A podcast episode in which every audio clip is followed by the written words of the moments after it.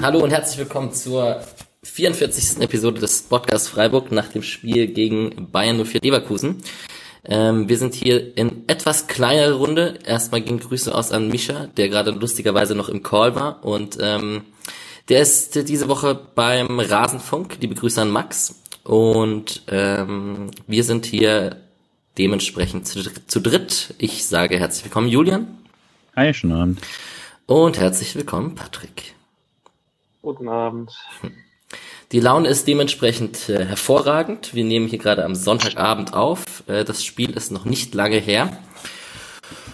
Äh, ja, wie ist es denn so bei euch? Wir haben gerade kurz schon drüber geredet. Du schaust dir jetzt als äh, Wiedergutmachung äh, Wolfsburg gegen Hertha an, oder wie muss ich das verstehen? Äh, ähm, ich, ich möchte dazu keine Aussage tätigen.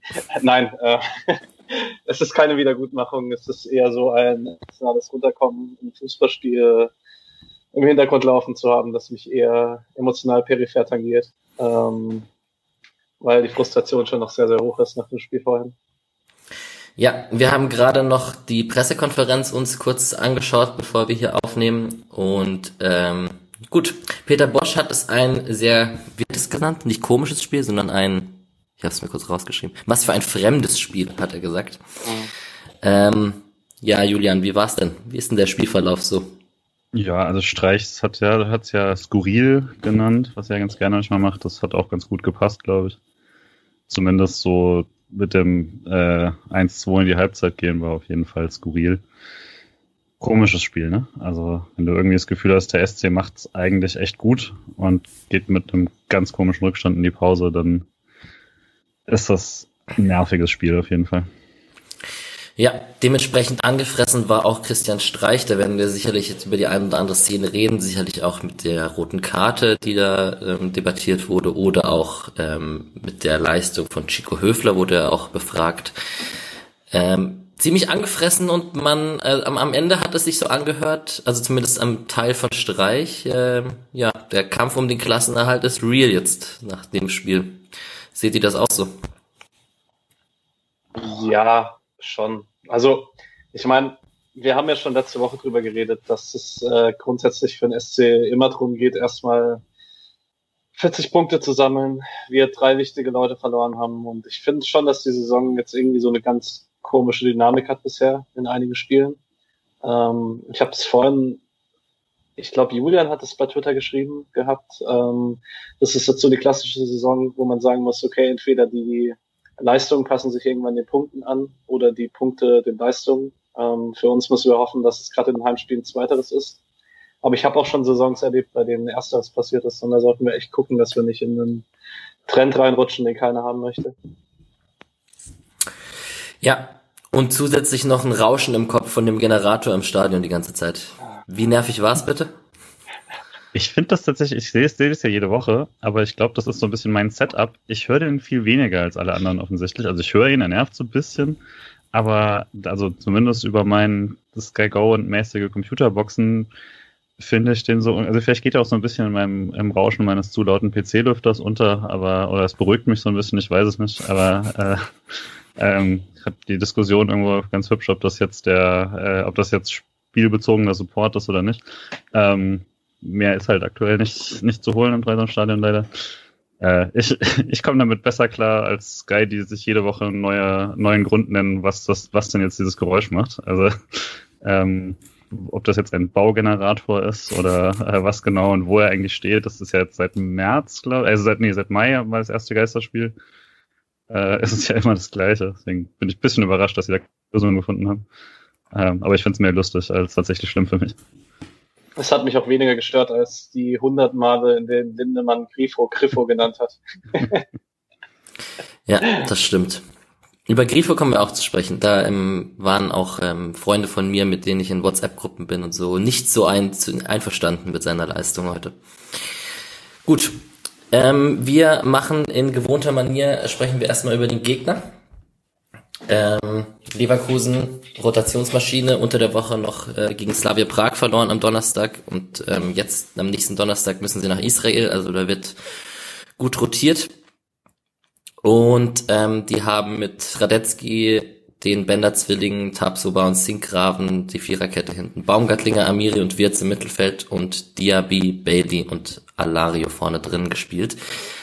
Ähm, schon gute Qualität, die da trotz Rotation auf dem Platz stand. Oder wie seht ihr das? Also so Diaby, Alario, Bailey, da trotz, trotz Harvards und Volland, die ja so ein bisschen, könnte man sagen, Leistungsträger waren, wie bei uns Koch und Waldschmidt, den Vergleich vielleicht zu bringen. Ähm, da ist schon ordentlich Qualität auf dem Platz trotzdem. Wie seht ihr das? Ja, ich finde auch, also gerade offensiv ist es schon sehr, sehr viel Qualität.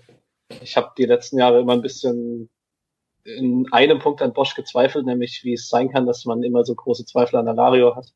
Der hat es heute leider zum wiederholten Mal die Saison gezeigt, dass er wirklich viel Qualität hat. Ähm, einfach ein sehr, sehr guter Neuner. Ähm, die Flügel haben, wenn sie ins Tempo kommen, welche Qualität, auch wenn, ohne jetzt zu weit vorgreifen zu wollen, echt gut verteidigt haben, finde ich. Gegen Diaby und Bailey, die haben ihre Qualität gar nicht so sehr aufs Feld bringen können, wie sie es schon manchmal machen. Ähm, ja, Baumgartlinger, grundsolider Sechser, sehr, sehr guter Achter. Ähm, so, so Tapsoba bin ich ein Riesenfan von, der Junge ist erst 20. Ähm, ja, der ist schon richtig. Ja, gut. schon einfach ein sehr, sehr gutes Team, muss man einfach sagen.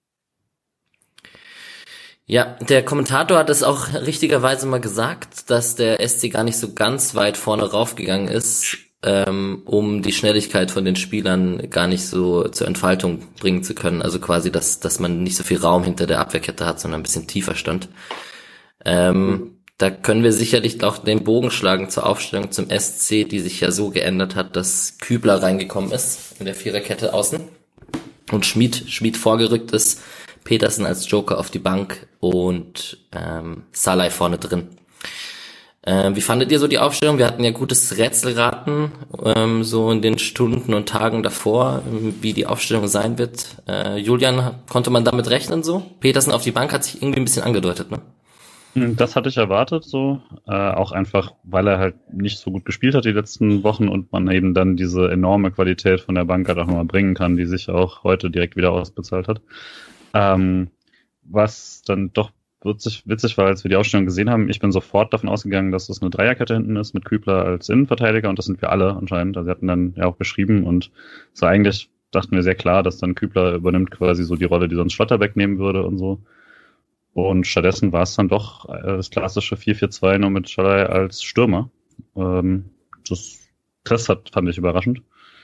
Ähm, und genau, also das habe ich dann auch, am Anfang hat Sky ja, äh, das hat es direkt so aufgestellt und ich hatte schon so ein leicht arrogantes Sky mal wieder. Aber der Dumme war ich. Und äh, das fand ich dann tatsächlich ganz interessant mal. Kurze Zwischenfrage, ist es das erste Mal, dass Schmid rechts offensiv gespielt hat, seit er wieder zurück ist? Also ich kann mich nicht erinnern. Mhm. Bist du wahrscheinlich. Ich habe es paar Mal gefordert auf jeden Fall. Letztes Jahr, aber ja, ich finde vor allem, das ist halt defensiv dann auch bockstark, ne? Also Schmid, der ja jetzt ganz lange bei uns Außenverteidiger gespielt hat und wenn der dann mit Kübler auf einer Seite ist, das ist schon, defensiv brennt da nicht so viel an. Das, ähm, ja. Und ich finde, als offensiv, also dass er ein guter rechter Außenspieler ist, das äh, hat er ja schon mehrfach bewiesen, auch in der Dreierkette, in der Fünferkette. Ja.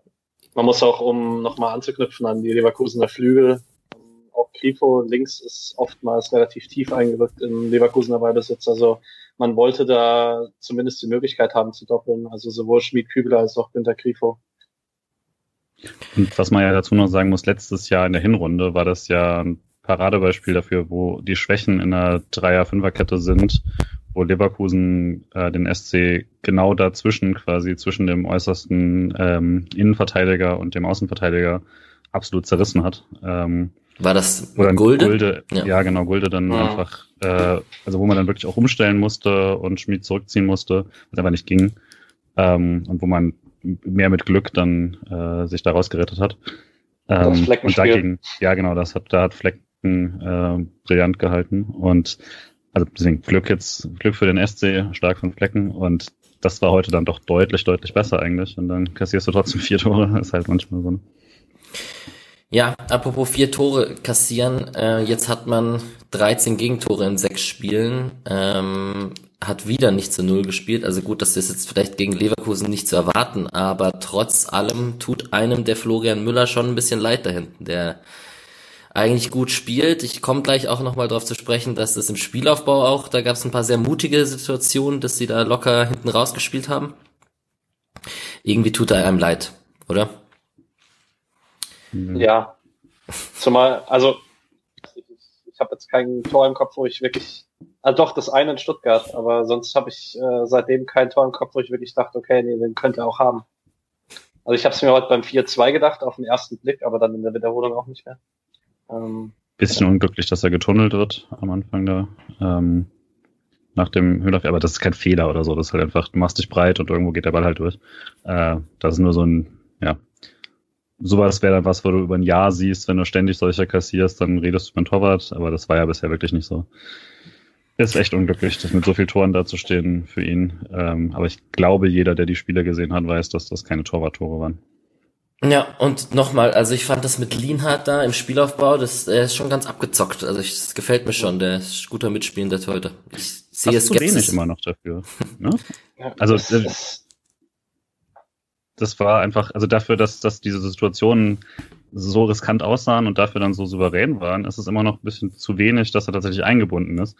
Fragt mich dann auch, ob das Anweisung ist oder ob er einfach selber nicht genug aufrückt in manchen Situationen. Das weiß ich nicht genau, weil dann ist ja dann doch eher so der, der klassische Notpass zurück, weil man halt dann nach der Ecke kommt der Ball zu lang und dann spielt man schnell zurück oder so, aber es ist selten, ähm, dass hier wirklich in so ein Dreieck eingebunden wird, wie in der einen schönen Szene. Aber wenn sie es machen, klappt's. Also deswegen hätte ich gar nicht mehr gerne davon. Ja. Mir ist heute ganz extrem aufgefallen, seine Körpersprache. Das ist alles so leichtfüßig. Also es sieht sehr elegant aus, was er macht, vor allem auch mit Ball. Das stimmt, ja. Also, ja. Ja, die nächste Frage wäre eigentlich, eigentlich kann man sie jetzt schon vorziehen. 13 Gegentore ist eigentlich, also man hat ja das, Heinz und Lienhardt sind ja ziemlich eingespielt und auch Stammspieler und das ist jetzt nicht so, dass man die Leistung von den zwei so krass in Frage stellen würde. Und dennoch ist der Kasten da hinten, der wird nicht sauber gehalten über die Spiele hinweg. Ähm, wir haben heute ein bisschen schon gescherzelt, dass wir Robin Koch vermissen. Also, obwohl sie ja Stamm sind und damit Günther natürlich, der ja auch eine Konstante ist, irgendwie so ganz passend tut's noch nicht. Oder ist, äh, müssen wir eigentlich nur über Chico Höfler heute sprechen, um es mal ein bisschen polemisch zu fragen?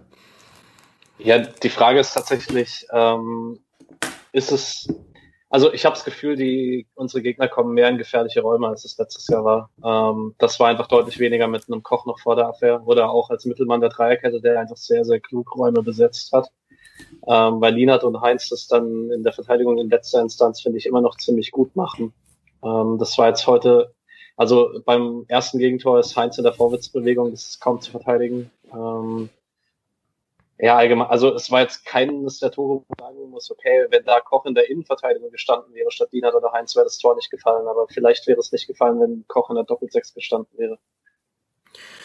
Ja, bei mir steht hier in der Anfangsphase Heinz mit ein paar ähm, ziemlich auch resolut klärenden Aktionen, wo er dann immer noch vor den Stürmern war, die da ähm, draufschießen wollten oder zum Kopfball gekommen, gekommen wären. Also so schlecht sind sie ja nicht aber die Gegentore fallen halt trotzdem gerade momentan. Und ähm, mal schauen, wenn wir das Spiel jetzt gleich besprechen, ob wir da ein bisschen die Fehleranalyse finden. Start nach Maß, dritte Minute. Julian, Tor von ähm, Lukas Höhler, der alleine auf den Torwart zuläuft und ihn ganz souverän im Außenriss macht. Glaube ich, wie jeder erwartet hat in der Situation, ganz locker abgeschlossen. ganz genau. Ähm, ja, das ist natürlich schön, auch gerade weil natürlich bei der Aufstellung äh, in allen sozialen Medien natürlich dann die, die Diskussion um Höhler groß ist. Äh, ist schön, dass er den dann auch direkt so macht. Auch einfach vom, vom Angriff war das echt mal beeindruckend. Klar, da darf Leverkusen so nicht stehen. Das ist ein, ein klarer Fehler. Ähm, aber also der Pass von, von Kübler, also das ist, das ist jetzt aus der Mode. Das war ja auch nur so ein, so ein kurzes Ding, aber jeder Packing-Fetischist äh, also das Tor kann, kann direkt eingerammt werden. Das war ja einmal quasi die komplette Mannschaft überspielt. Ähm, und deswegen, also auch, auch nett gemacht, ne? Vorher Schmidt, äh, Schmied klickt da, steckt da direkt raus und das geht dann sofort schnell. Das war die Idee offensichtlich, haben sie dann nachher noch ein paar Mal gemacht. Und am Anfang hat Leverkusen sie da auch eingeladen natürlich und hat das offensichtlich nicht so auf dem Zettel gehabt, dass man äh, dass man sie da so leicht knacken kann. Und deswegen dann mit dem Außenriss war dann auch schon schön lässig. Das war, war in Ordnung. Äh, nicht das letzte Mal heute, aber da muss ich äh, auch noch Santa Maria beim 1 der nämlich der Ball rüber auf Schmied. Also man sieht da sehr, sehr gut, dass er den Raum auf rechts zieht, den Ball dann direkt rüber verlagert ähm, und dann kann man den Raum halt auch ausnutzen. Also ja, auch auf Anweisung von Misha. Grüße nochmal. Ähm, großes Lob an Santa Maria heute, der finde ich wirklich ein sehr, sehr gutes Spiel gemacht hat. Da habe ich noch ein paar Szenen auf dem Zettel stehen. Ja, ähm, zum Kübler-Pass, ähm, ich fand den auch, klar, sehr schön. Sehr, ähm, ich war im ersten Moment tatsächlich eher so, dass das miserabel verteidigt war von Leverkusen. Also da hat die Absicherung nicht so wirklich gestimmt. Aber ja, also Höhler ist jetzt auch nicht äh, David Odonkor, ne? der da den, den immer komplett wegrennt. Also ähm, da standen die einfach auch nicht so gut. Aber macht er gut. Respekt. Respekt im Jahr 2020 noch David und einen Fußball-Podcast einzubringen. Aber ha? Ich dachte, ich dachte auch, es kam mir gerade spontan. Ja, ja. Es kam mir gerade spontan. Das stand nicht auf dem Zettel hier. Ja, auf jeden Fall der Torjubel mit dem Finger auf den Lippen hat so, für mich auch ein bisschen sah das so danach aus, hey Kritiker, schaut mal, ich, wie lässig ich den gerade gemacht habe. So. Auf jeden Fall. Genau. Siebte Minute. Äh, Schmied, Wolli. Man dachte, es steht 2-0. Und äh, Streich hat sich gerade in der Pressekonferenz mal wieder ziemlich aufgeregt, dass ähm, er weiß nicht, dass wievielte Abseitstor das jetzt ist, was der SC gemacht hat in den letzten Spielen oder in dieser Saison. Und ähm, ja, fehlt es da ein bisschen an der Aufmerksamkeit? Ist es, ist es fahrlässig, da so ab und zu noch im Abseits zu stehen? Ich fand nämlich eigentlich ist es eine Szene, die passiert halt. Aber ich glaube, in dem Fall dürfte er sich wahrscheinlich nicht über Höhler aufbringen, sondern eher über Grifo, glaube ich, der den Ball auf ihn spielt, der einen Tick zu spät spielt, weil der Laufweg von Höhler ist eigentlich ziemlich gut. Ähm, aber sagen wir, der Vorteil bei dem Tor war jetzt tatsächlich, ich habe diesmal nicht gejubelt, weil ich draußen gleich das Abseits vermutet habe bei Höhler. Ähm, also ich dachte mir gleich so, hä, ist doch Abseits. Ähm, ja. Trotzdem scheiße, ist Nummer 5 diese Saison. Das ist halt krass. Und zum zweiten Mal Schmied, oder? Der, also mhm. nicht im Abseits, sondern der das Tor weggenommen bekommt. Ich glaube, zum zweiten Mal auch ein sehr schönes Tor. Mhm. Ähm, ich glaube tatsächlich, also ich müsste noch mal sehen, aber äh, ich glaube, Höhler, ist jetzt nicht wie, wie bei Schadai, der irgendwie aus dem Abseits kam und nie weggegangen ist oder so. Aber das ich weiß auch nicht, ob ich da jetzt Grifo irgendeinen Vorwurf machen würde, weil ich glaube, der, also ich glaube einfach, Höhler versucht quasi die Linie zu finden und ist einfach, also läuft ja so ein bisschen schräg dazu und dann ist einfach nie, nie richtig onside, glaube ich. Deswegen also ich glaube, das ist ein Tor, was, was du mitnimmst. Das ist jetzt nicht, also das ein Abseits, das du mitnimmst, das ist jetzt nicht irgendwie ein, ein Problem. In der Masse ist es dann halt eins. Und ich glaube, wenn man sich dann individuell die Tore anschaut, wird das nicht bei denjenigen sein, wo man sagt, das muss man verbessern. In der Häufung nervt es jetzt natürlich einfach. Also nach sechs Spielen fünf Abseitstore ist ein bisschen absurd. Ähm, aber man hat, klar. Ne? Hm? Man hat auch eher das Gefühl, dass Streich von der Gesamtsituation genervt war, als jetzt von den Tor selber.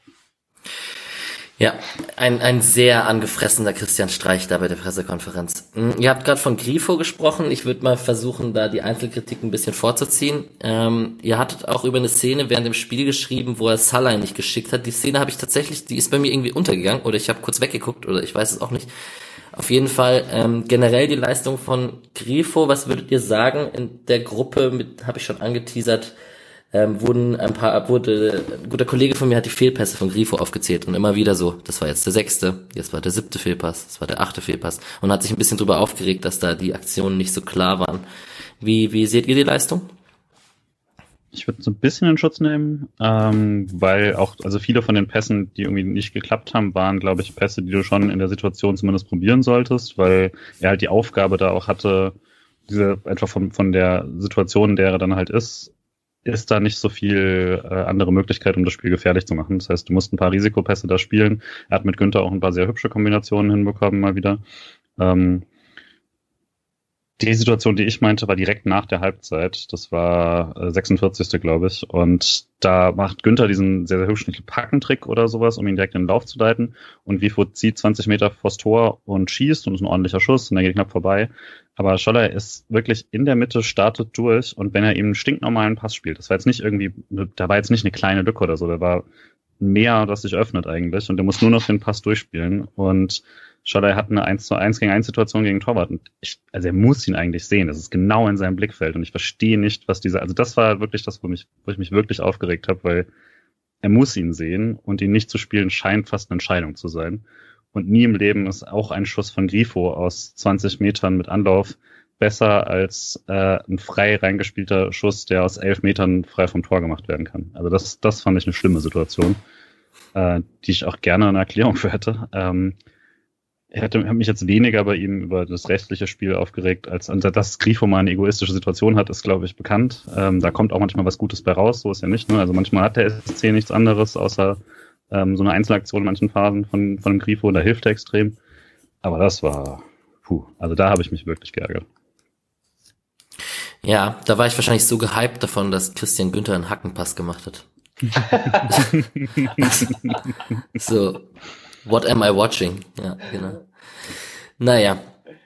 Ähm, da stand der, nächste Kommentar bei mir auf dem Skript ist eben Heinz hier mit seinen paar klärenden Aktionen. Da hat Leverkusen versucht, über Flanken auch ein bisschen da ähm, Gefahr auszustrahlen. Sicherlich auch mit Alario als Neuner. Ja, Patrick?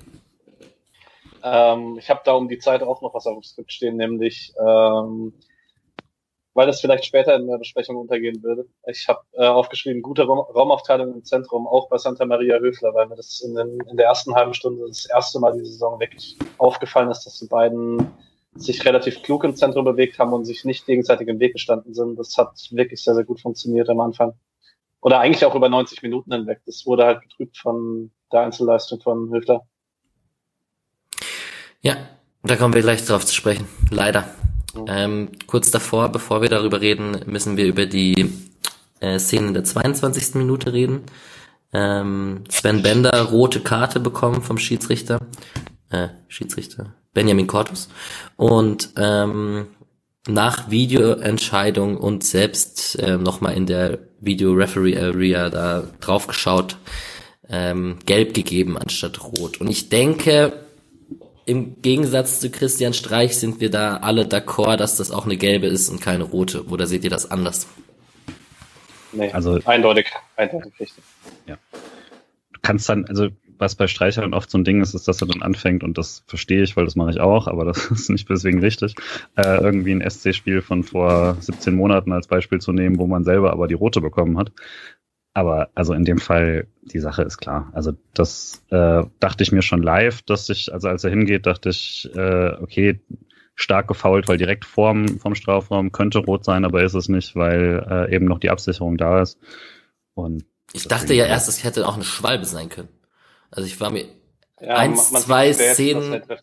Genau, also ich fand es nicht ganz halt so deutlich. Schön, ne? Ja, klar. Ist halt die andere Seite von Lukas Vögel. Aber, ja, richtig. Man muss auch sagen, eigentlich die perfekte Szene für einen Video Assistant, weil, der, weil Cortes von seinem Blickwinkel her nicht sehen kann, wie Tapsover zum Ball hinläuft.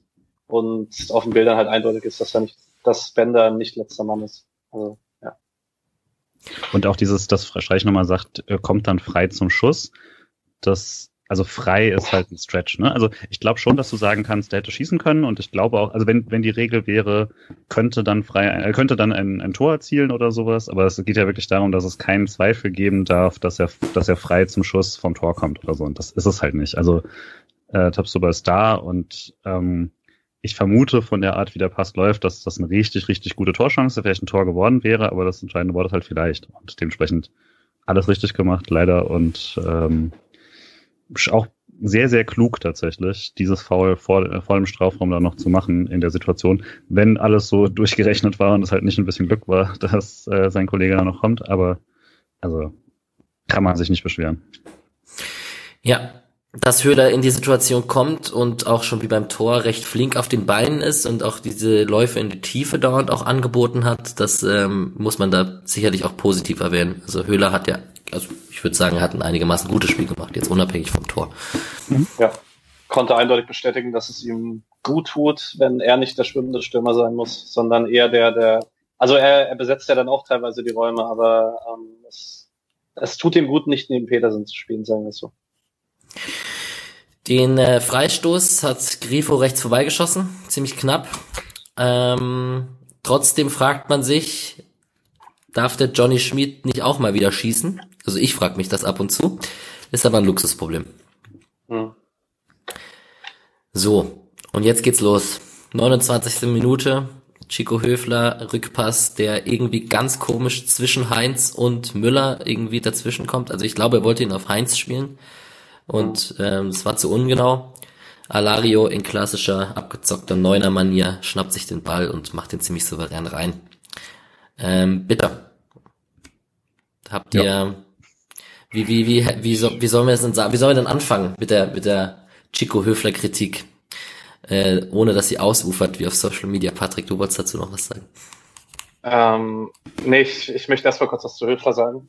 Ich habe allgemein dieses Jahr das Gefühl, er möchte ich, da frage ich mich tatsächlich, ob die Abläufe schon zu 100% eingespielt sind. Ich habe das Gefühl, viele Fehler von ihm passieren dieses Jahr, weil er Pässe spielt, ohne sich vorher abzusichern, wohin er sie spielt, weil er davon ausgeht, der Raum ist besetzt. Also man sieht es auch beim 1-1 ganz deutlich, dass er den Ball spielt, ohne groß nach hinten zu schauen und dann komplett entsetzt ist, dass Heinz sich da steht, wo der Ball hinkommt. Ähm, und das ist jetzt nicht das erste Mal, dass man das diese Saison bei ihm beobachten kann das sollte dann halt gerade mit seiner Erfahrung dann halt nicht passieren. Dann muss er halt irgendwann sagen, okay, es klappt halt noch nicht blind. Dann kann ich sie halt auch nicht blind spielen, weil das ist halt das No-Go. Also es darf vor allen Dingen nicht halt vermehrt passieren. Ähm, was ich zu Social Media noch, äh, ich meine, da sind wir drei uns ja so so einig oder allgemein hier im Podcast. Ähm, dieses Gehate bei Social Media geht mir unglaublich auf den Zeiger. Ähm, ich weiß nicht, das könnte die Stelle sein, um den Tweet vorzulesen, den wir vorne in die Gruppe gesteckt haben. Äh, falls du möchtest, ich bin gerade nicht offen. Hab ihn. Äh, okay. Ja, von, von äh, Jan 171297. Äh, der meinte, weil das ganze Spiel eigentlich so zusammengefasst hat, wo ich meinte, auch den kompletten Podcast mit zusammenfassen. Ähm, nach 30 Minuten beruhigt, im Ansatz ein gutes Spiel, es fehlt das Spielglück und so viele individuelle Fehler. Habe mich auch über Chico aufgeregt, aber er hat wahrscheinlich 150 gute Spiele für uns gemacht und 15 schlechte. Sollte man auch bedenken. Wird eine schlechte Saison, äh, wird eine schwere Saison, Entschuldigung. Und also gerade ich glaube, diese Ratio wird dann sehr gerne vergessen, wird nicht vergessen, sondern teilweise ja auch einfach weggeleugnet. Ne? Also die, das ist dann das bei den 150 guten Spielen, das wird ja dann doch gerne mehr zu 15 oder so runtergelogen. Ähm, heißt muss jetzt überhaupt noch nicht heißen, dass dass das heute nicht wirklich ein kompletter Aussetzer äh, war und dass man auch überlegen kann, kann man immer diskutieren, ob man hätte rausnehmen müssen nach einer gewissen Zeit oder so oder was man jetzt in Zukunft oder im nächsten Spiel macht oder sowas, eine andere Diskussion, aber ähm, jetzt irgendwie so zu tun, als ob hier ein, ein Trainerliebling spielen würde, der sich das gar nicht verdient oder so, das ist absurd. Also ähm, letztes Jahr äh, hat man noch darüber geredet, zu Recht, dass äh, in sehr, gerade in der Hinrunde, dass wie in wie vielen Spielen der SC eigentlich spielerisch unterlegen war und dann einfach durch äh, sich aus schwierigen Situationen befreien konnte durch eine sehr ruhige Spielführung von Chico Höfler, ähm, durch wichtige Pässe von Chico Höfler und ähm, Heute war nichts, aber das heißt halt lange nicht, dass man jetzt irgendwie daraus eine Generalabrechnung machen muss. Und ich habe schon das Gefühl, viele haben darauf gewartet und hauen jetzt heute mal wieder richtig rein. Ja, ist halt einer der Spieler. Ja, sorry. Bitte? Nee, ähm, ich fand es dennoch sehr, sehr auffällig, dass äh, auch so zum Thema Trainerliebling, ähm, das streicht diese, also sehr, sehr klar in der Pressekonferenz, er war zwar, er hat sich kurz gehalten, aber er hat gleich gesagt, sehr schlechte Phase, helfen, aufbauen. Also ähm, er hat die schlechte Phase kein bisschen weggeleugnet oder sowas, so von wegen, ja, drei individuelle Fehler, sonst herausragende Spieler oder so, keine Ahnung, was man ja sonst äh, beim Stichwort Trainerliebling irgendwie sagen könnte oder er hätte es nur auf das Spiel heute bezogen, sondern er hat einfach klar benannt, dass Chico halt aktuell eine schlechte Phase hat. Punkt. Ja, ich habe ähm, mich auch in der Besprechung zum, zum wie wir die, wie wir die Folge nennen, den Episodentitel, habe ich mich auch zu einem Tweet hinreißen lassen mit Cheek K.O. Haha, sehr witzig. Guter Tweet. Yeah. ähm, ja, das, das geht wahrscheinlich jetzt nicht in den Shitstorm, in die Shitstorm-Häme rein, die du meinst. Ähm, vielleicht hätte man ihn sich auch sparen können. Aber ich denke, er ist ja trotzdem Profifußballer und man darf ja trotzdem auch kritisch draufschauen.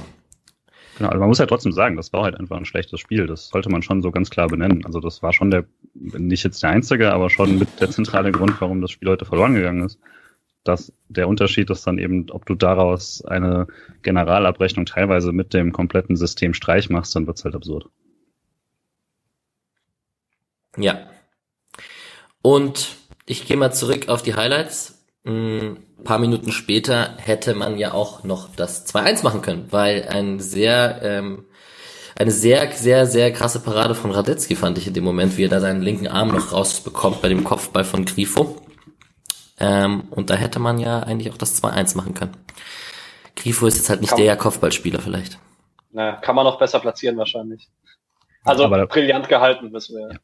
Wurde fast unterbewertet, ne, bei Sky. Also ich dachte auch so, nachdem die erste Wiederholung reinkam, dachte ich mir, wow, weil, also das war jetzt nicht so ein klassisches, äh, ist immer noch gut, er rät richtig, wo der Ball hinkommt und hat die Hand da, sondern der fährt die aus und der äh, justiert auch nochmal. Das mhm. war, das ist eigentlich neun von zehn Mal ein Tor. Und wenn da, also, ja, dann Neuer hält den dann vielleicht mal, dann, dann wird aber auch, dann wird aber auch nur über diese Szene geredet, auch im nächsten Doppelpass. Ähm, aber äh, also das war schon eine Monsterparade leider. Weil der Angriff war auch wirklich gut, ne? Also alles davon. Ähm, da ähm, Schmied, glaube ich, der Flanke, äh, nee, genau, die Flanke auf, Schmied und Schmied legt den dann mit dem Kopf nochmal quer. Also das war echt gut. Das war äh, Günther Flanke, Schmied legt quer. Also das war eigentlich echt richtig schön ausgespielt und sowas ist dann auch Pech natürlich, dass du einen Torwart erwischt, der den dann rausfischt. Ja ist ja auch kein Geheimnis, solltest du als Wahlfrankfurter auch wissen, dass mhm. Radetzky auch der, so ziemlich der beste Keeper der Liga ist. Mhm. Ja, der ist schon ganz gut. Ähm, 42. Minute. Ähm, es wurde jetzt auch, es, also das war auch ein Ballverlust von Höfler, wie dann übrigens auch beim dritten Tor.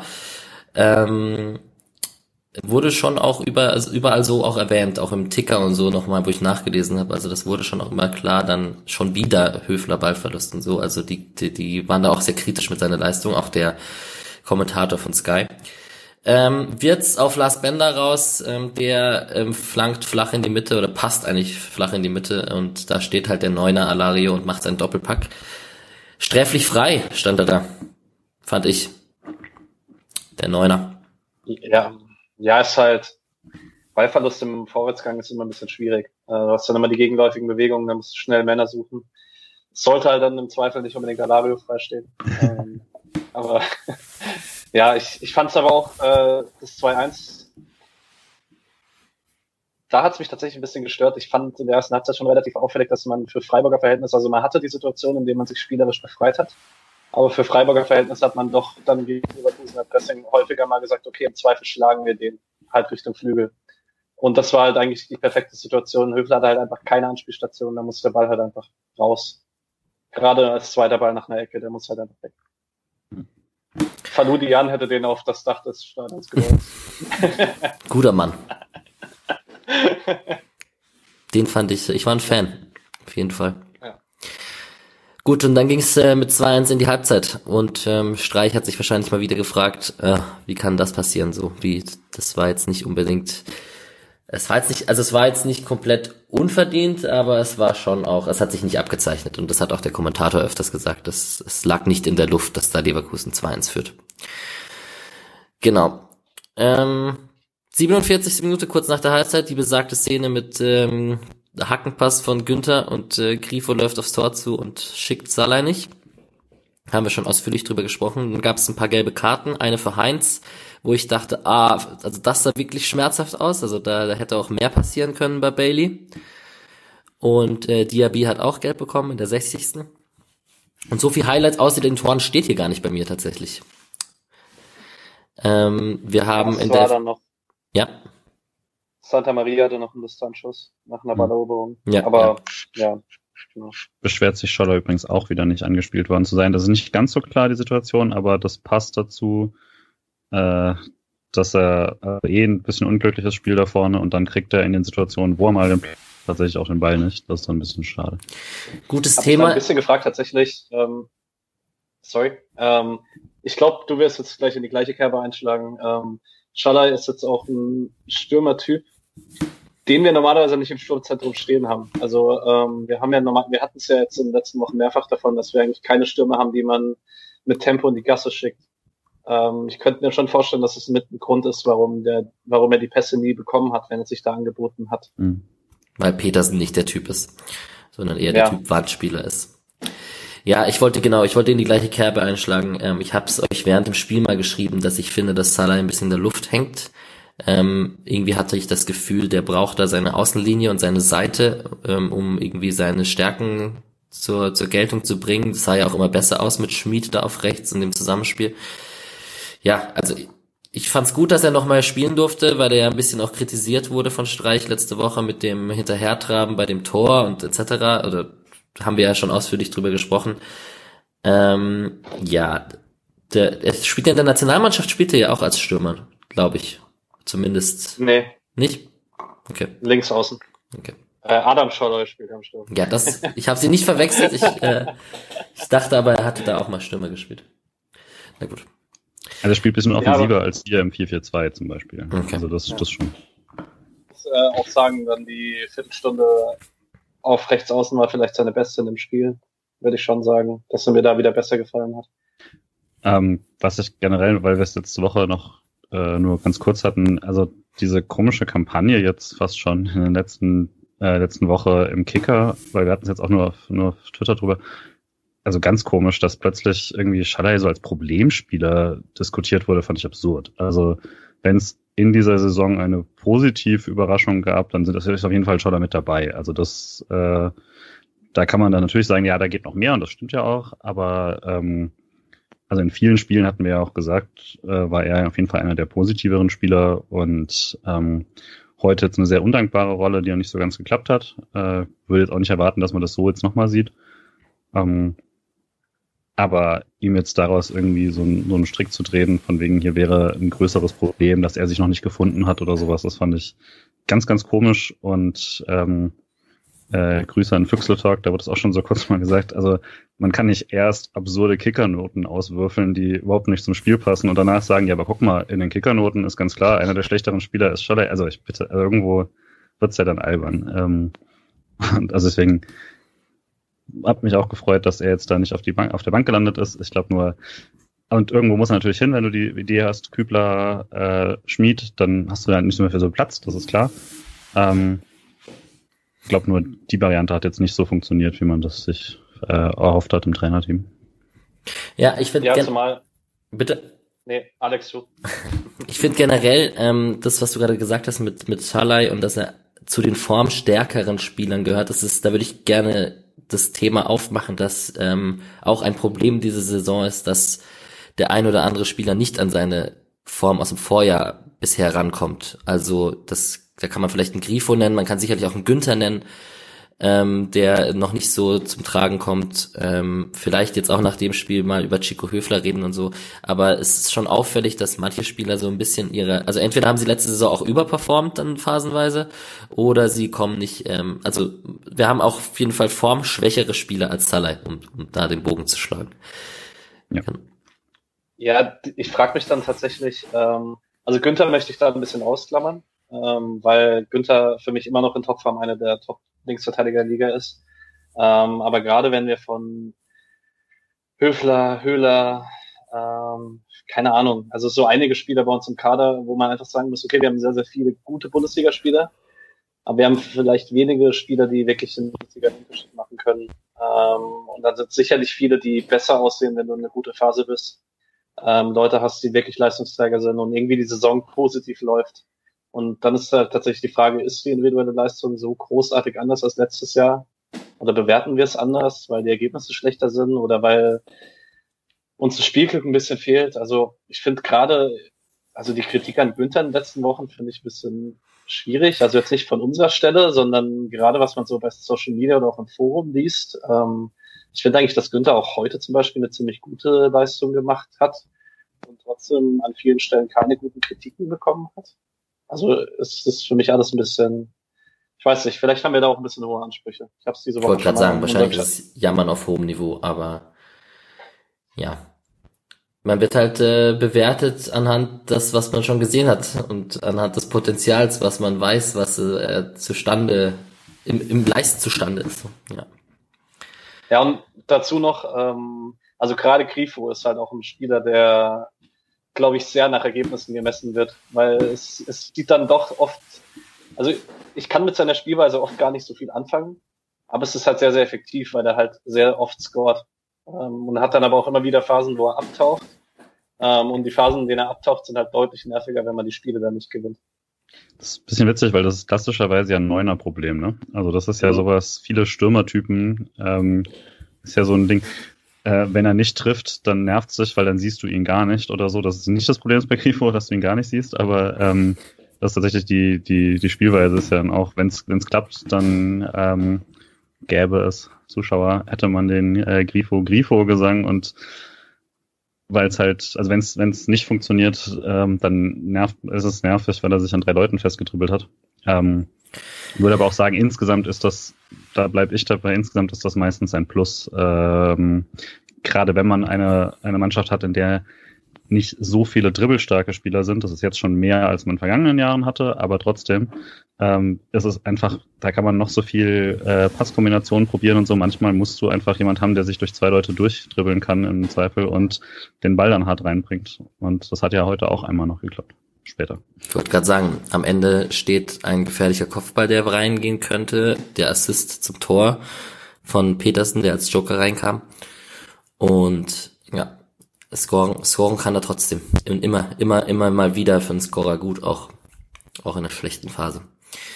Genau, das war der Anschlusstreffer. Kurz davor war noch das äh, dritte Tor von Leverkusen. Ähm, auch wieder ein schwacher Pass von Höfler, Ballverlust. Ähm, wird's auf Amiri und Amiri schlänzt den schön rein und da hat man dann auch individuelle Klasse beim Gegner und ähm, das war schon ein sehr schönes Tor. Und es tat mir ein bisschen leid, weil das in, genau in der Sekunde nach der Einwechslung von Petersen war und das so ein bisschen. Ich dachte dann, oh nee, das ist jetzt verpufft quasi. Er hat ja dann quasi acht Minuten später das, das Tor gemacht, was ich jetzt schon besprochen hatte mit der Reingabe von Grifo. Aber generell, Patrick, du möchtest was sagen, ja? Mhm. Also, bevor wir zum Anschlusstreffer gehen zumindest, ähm, nach dem 1-3 hatte ich so kurz eine Befürchtung, dass es jetzt richtig untergeht. Ähm, da waren nämlich zwei Situationen, wo Bailey auf rechts so richtig Raum hatte, weil man ihn jetzt aufmachen musste. Wenn das 4-1 gefallen wäre, dann hätte ich echt die Fälle ein bisschen davon schwimmen sehen. Von dem her, äh, ja, ich war ein bisschen erleichtert, dass es 2-3 fiel, sonst war ja dann auch noch mal ein bisschen Hoffnung da. Ja, und da stand Petersen äh, da, wo er stehen muss, Gold richtig.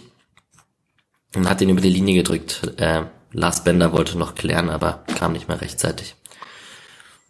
Julian? Fast ein bisschen, fast ein bisschen zu cool, ne? Also, also der, der wäre ja fast verhungert auf der Linie.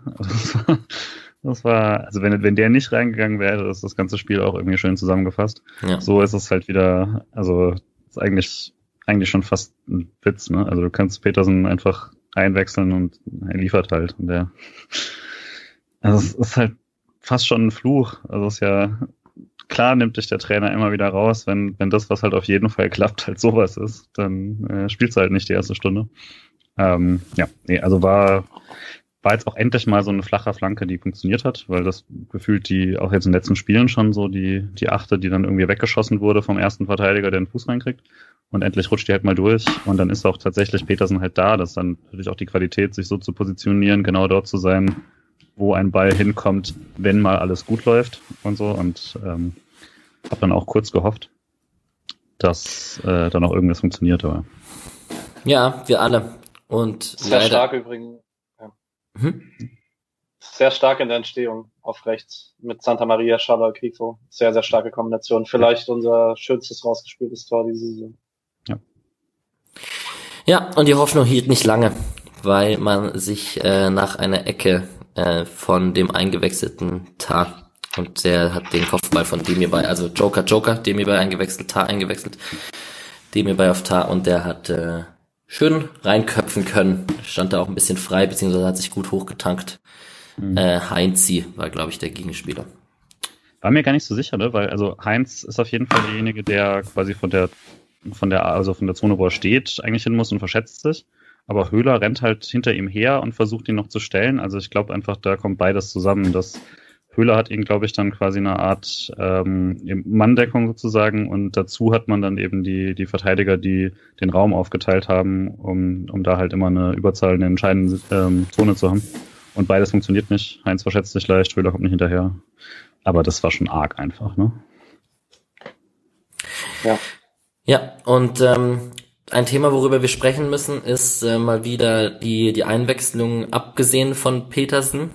Ähm, wir hatten Demirovic, der mal ein paar Minuten mehr bekommen hat als seine zwei da am Ende, aber es war in der 79. Minute ein Dreifachwechsel mit natürlich Kwon und Jeong gleichzeitig und äh, Demirovic noch dazu. Ähm, für Salai, Höhler und Grifo.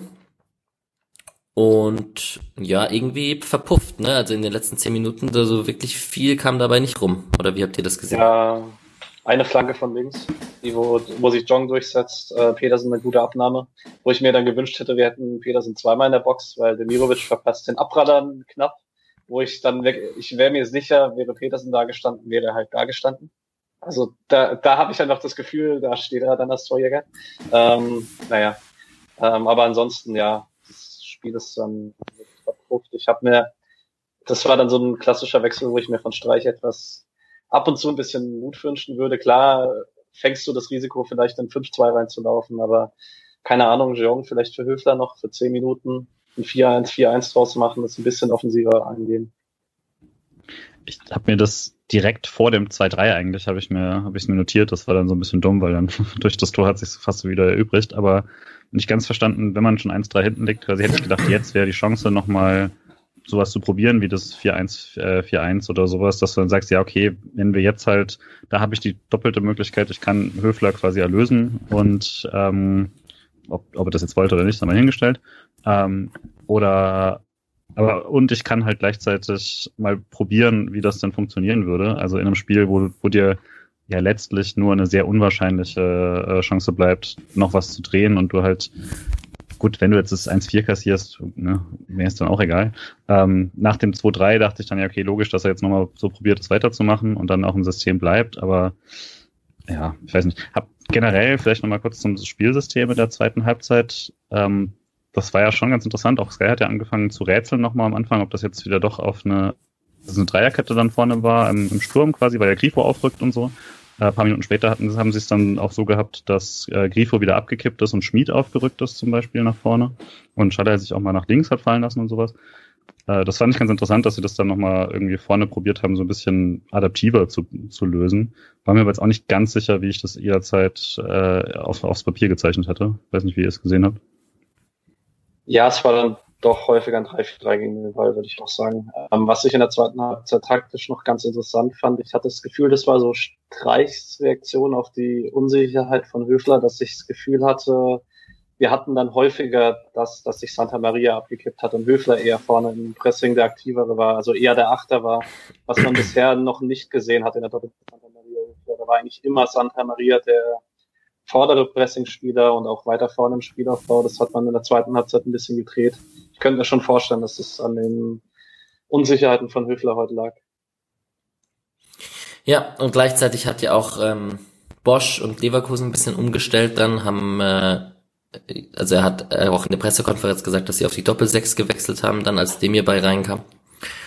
Und ähm, dass sie da ein bisschen im Zentrum äh, besser aufgestellt waren und so. Also sicherlich auch einfach individuelle Klasse und äh, gute Leistungen von Leverkusen dann bei den Toren zum Beispiel. Also, was wolltest du sagen? Ähm, zeugt auch von einem hohen, hohen spielerischen Selbstverständnis, wenn man Amiri und Emir bei ins Zentrum stellt und das Doppel sechs nennt. Also für mich beides halt eigentlich klassische Zehner. Und also da brauchst du schon ein großes Selbstvertrauen, die beiden Leute da aufzustellen und zu sagen, es ist Doppel sechs. Na, das stimmt. Auf jeden Fall. Ja, Statistiken ähm, sprechen eigentlich alle für Leverkusen trotz allem. Also 40% Ballbesitz für Freiburg, äh, Leverkusen mit 579 Pässe, knapp 200 mehr. Ähm, Leverkusen ist mehr gerannt, was ja für, für Bosch-Teams eh üblich ist, dass die viel laufen. 120 Kilometer zu 118, ähm, mehr Sprints. Äh, Freiburg hat ein paar mehr Zweikämpfe gewonnen mit 94 zu 82. Ähm, aber so generell, wenn man nur auf die Statistiken schauen würde, ähm, ist der Sieg nicht unverdient für Leverkusen dann am Ende tatsächlich doch, trotz der guten Phasen von Freiburg. Ich glaube auch gerade in der zweiten Halbzeit hat sich das Spiel ja dann doch leider in die Richtung gedreht. Das ist so ein das ist dann, da kannst du dann jede, weiß nicht, sogar von Speckenbauer Weisheit oder so raushauen. Also das Spiel läuft anders, wenn es anders läuft. Also ähm, das ist, ich glaube wirklich, warum alle Freiburg-Fans so frustriert waren, war einfach, dass du in die Halbzeit gehst mit einem Rückstand, mit einem Team, das ähm, offensichtlich dann anfällig war, wenn es äh, zu weit aufgerückt ist oder selbst hinten nicht, äh, nicht ordentlich abgedeckt hat. Und das tust du natürlich mehr, wenn du im Rückstand bist. Das heißt, diese Führung hat eigentlich Freiburg perfekt in die Karten gespielt und man hat es einfach hergegeben. Und ich glaube, das ist das Frustrierende. Wenn du nach 90 Minuten draufschaust, ähm, denke ich auch, hat Streich, glaube ich, auch so gesagt, dass es dann nicht mehr das Unverdiente ist oder so, sondern da hatte dann Leverkusen noch ein paar Chancen. Auch wenn ich sagen würde, viele davon waren jetzt nicht absolute Hochkaräter dafür, dass sie vier Tor Tore haben. Ne? Also es ist jetzt nicht so, dass sie da aus den 18 Schüssen jetzt, was sie hatten, da irgendwie nur, nur ein oder zwei gemacht hätten. Ähm, Expected das, das, Goals sind 1,18 zu 1,34. Also. Ja, eben sowas. Und da kommt dann natürlich noch dazu, ne, das Abseitstor ist da nicht drin und solche Sachen. Also ähm, deswegen, ich glaube, wirklich frustriert. Also ich würde schon sagen, es ist in Ordnung, dass, dass man anhand der zweiten Halbzeit, wenn man das jetzt irgendwie so sieht, dann hat da Leverkusen schon besser gespielt.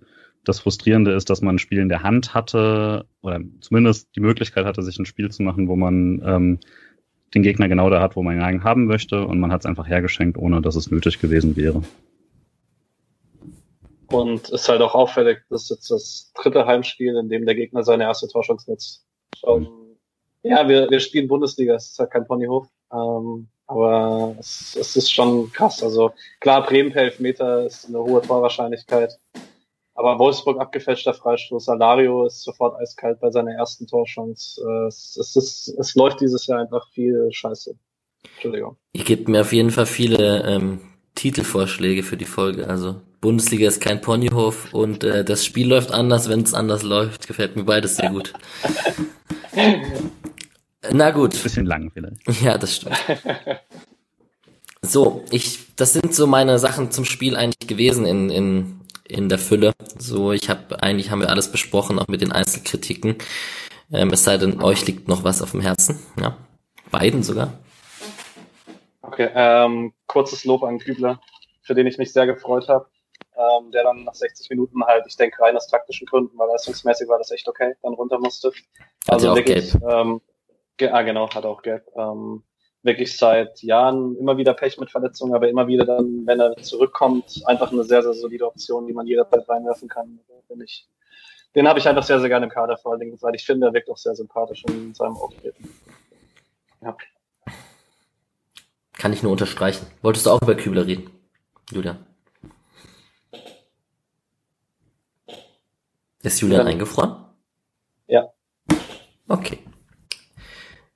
Minute 53. Merke ich mir. Okay.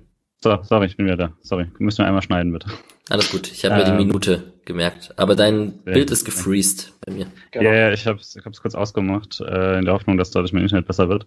Aber es ist gerade hängen geblieben, als Bitten in, in Patricks Satz. Und ich dachte, oh, ungefähr jetzt müsste er fertig sein. Aber okay. ähm, ich mache es einfach mal so. Ähm, Moment. Genau, und äh, also einerseits, wir hatten es schon mal erwähnt, aber Santa Maria, wirklich sehr gutes Spiel. Ähm, kann man nochmal hervorheben. Und ähm, generell, was mir vielleicht bei der Diskussion um, warum nimmt man Höfler nicht raus oder ähm, warum spielt er noch und solche Sachen, manchmal habe ich so das Gefühl, Leute sehen eine Auswechslung oder eine Aufstellung mehr wie so eine äh, Justizentscheidung. Jemand hat gut gespielt oder schlecht gespielt, also ist es gerecht, dass man ihn rausnimmt oder dass jetzt jemand raus muss oder so. Aber das ist ja nicht wie Aufstellungen und Auswechslungen funktionieren. Also die Idee ist ja, dass ein Trainer sich überlegen soll, im erwarteten Durchschnitt, wie, was gibt meiner Mannschaft jetzt die beste Chance auf Erfolg?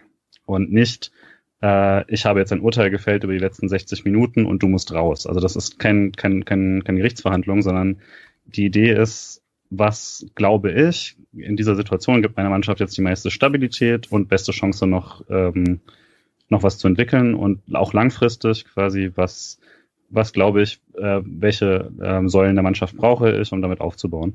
Und kann man trotzdem dann diskutieren, ob, ob jetzt, wenn zum Beispiel eben äh, Santa Maria raus musste, ob dann nicht auch Höfler raus sollte zum Beispiel. Ähm, und wäre auch ein faires Argument, würde ich sagen. Äh, aber dieses, er war nicht gut, also muss er raus, ist, glaube ich, ein bisschen kurz gedacht. Einfach, es geht ja einfach darum, weil mir jemand auch drei schlimme Fehler gemacht hat, heißt es das nicht, dass er, äh, dass, dass deswegen jetzt die Chance auf den Sieg höher wird, wenn er nicht mehr auf dem Platz ist per se. Ähm, und würde ich auch zu denken geben, äh, bei zukünftigen Ausstellungen oder sowas. Äh, ich glaube, Patrick hatte den Vergleich mit dem äh, Baumann-Spiel damals gegen HSV, wo er äh, irgendwie sich drei Tore quasi selber einschenkt und Finke danach irgendwie noch im TV meint, ob man ihm jetzt nicht mal, äh, ob es nicht schon Dort. fast besser wäre, ihn rauszunehmen und so. Dort, nee, nee, ich glaube, Finke war der, der Experte ah, im TV. War, ah, okay, okay. Und hat damals gesagt, äh, ob es nicht besser wäre, ihn jetzt einfach selbst zu schützen und mal rauszunehmen oder sowas.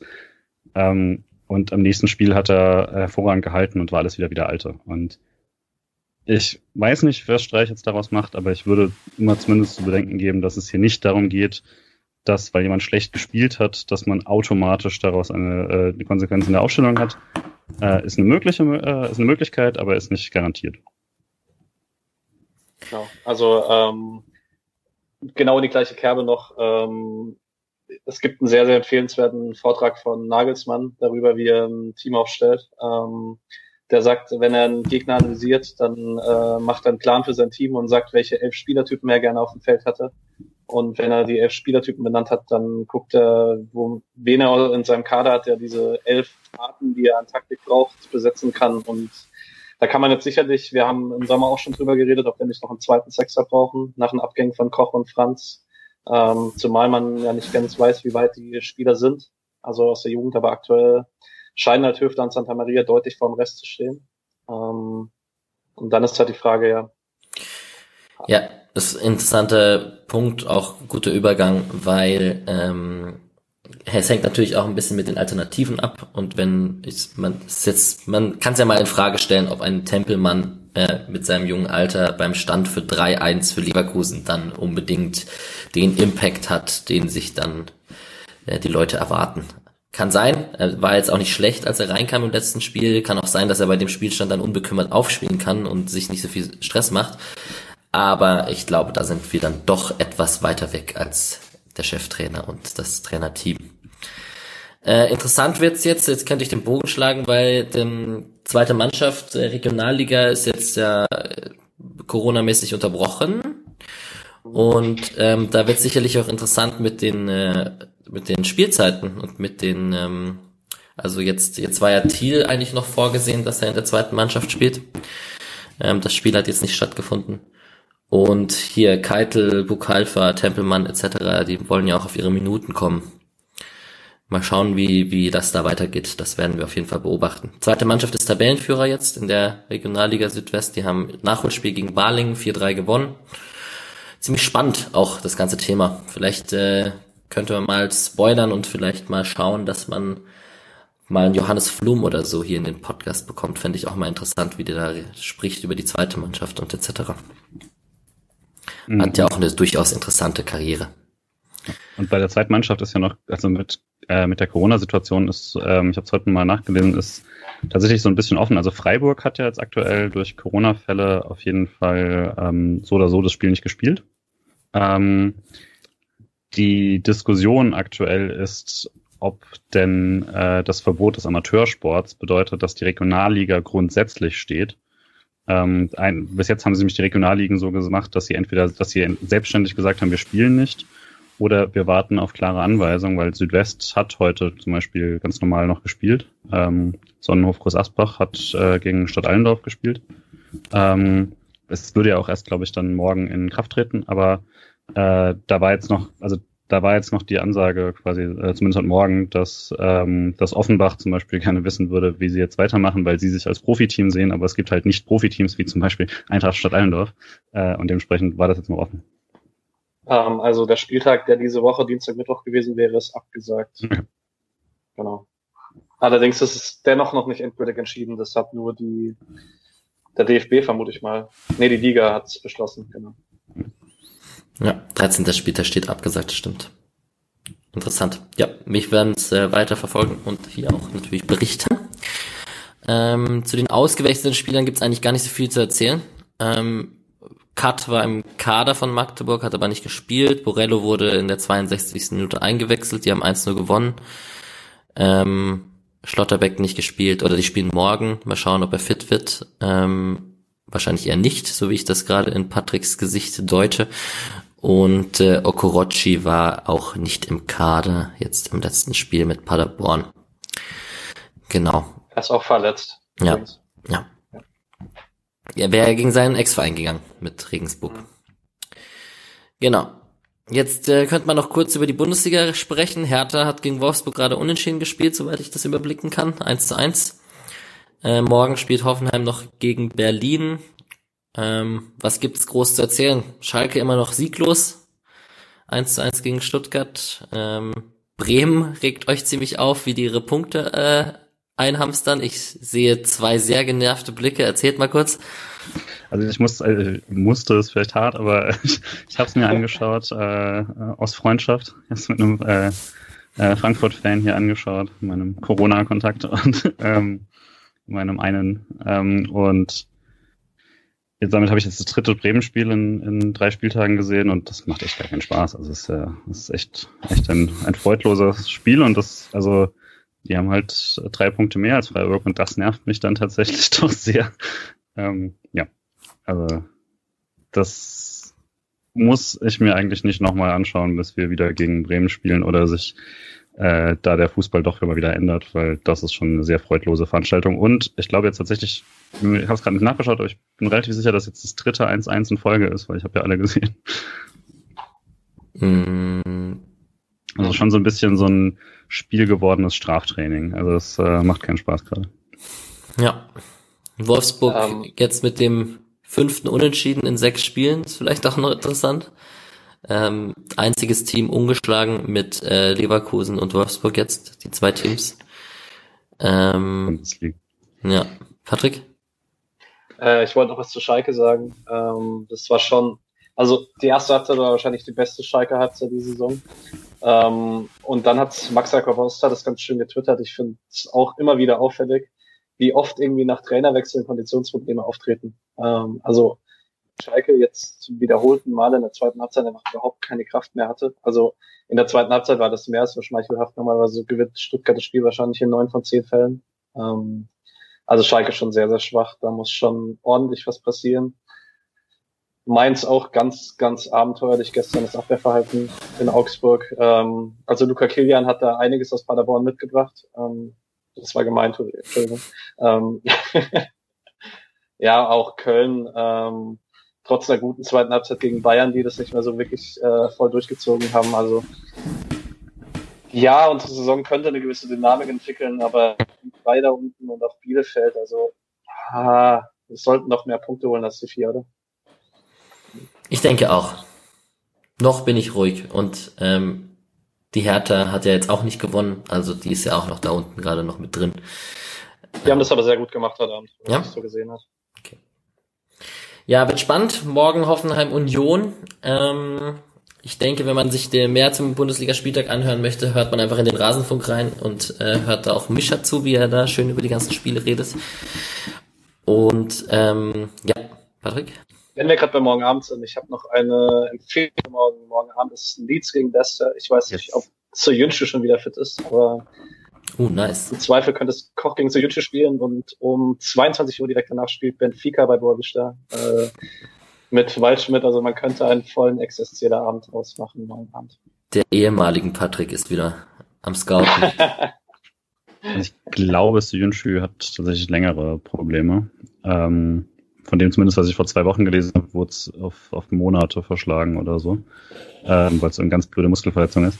Aber tatsächlich, also wer es noch nicht gemacht hat, Leads gucken ist tatsächlich äh, einfach seit seit schon letztem Jahr eigentlich äh, großer Spaß und jetzt spielen sie ja auch gegen die besten Mannschaften, von daher kann ich das auch nur empfehlen. Yes. Jetzt ist es so, dass wir, ähm, also we, we miss you, Robin, auf jeden Fall. Auch vielleicht ein Sendungstitel, dass wir hier auf, auf Robin Koch zu sprechen kommen. Aber nächstes Spiel wird sicherlich nicht einfacher vom SC. Auswärtsspiel in Leipzig.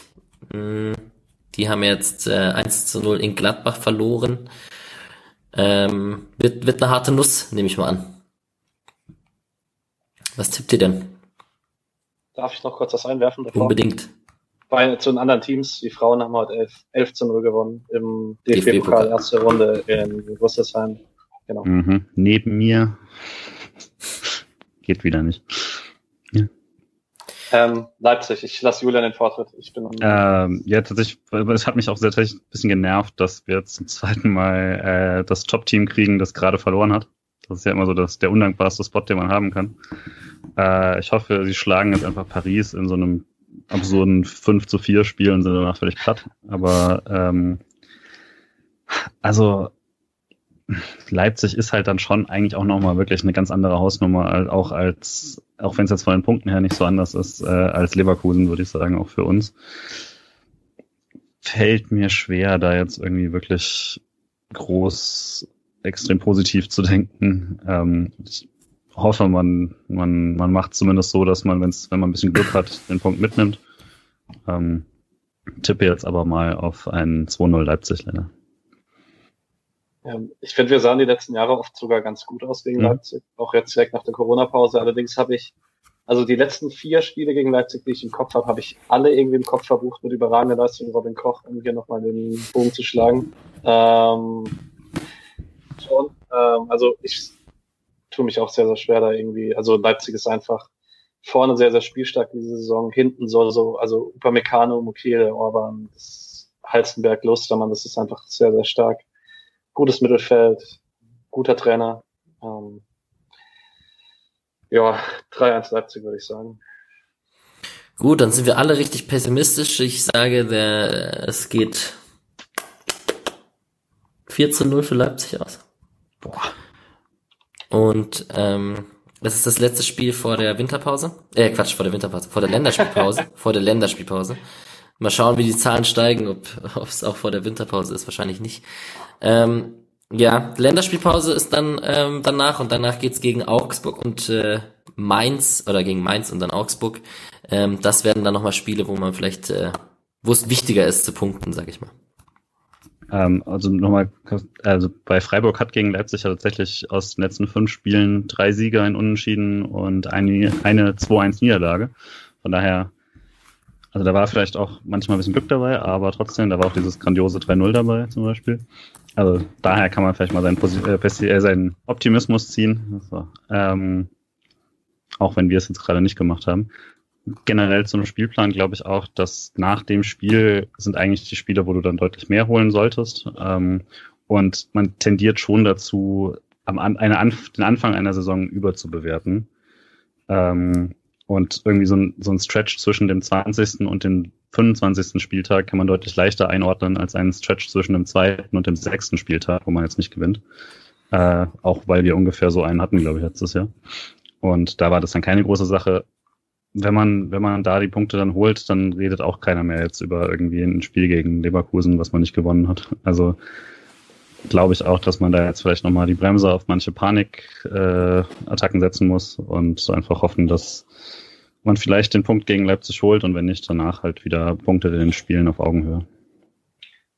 Die Länderspielpause wird auf jeden Fall sehr wichtig werden. Also wir sind in den letzten Jahren, finde ich, äh, oft ganz gut aus Länderspielpausen rausgekommen. Äh, wenn das Trainerteam dann zwei Wochen mit der Mannschaft arbeiten kann, vielleicht ist danach ein Küstil wieder eine Option. Ähm, ja, mal schauen.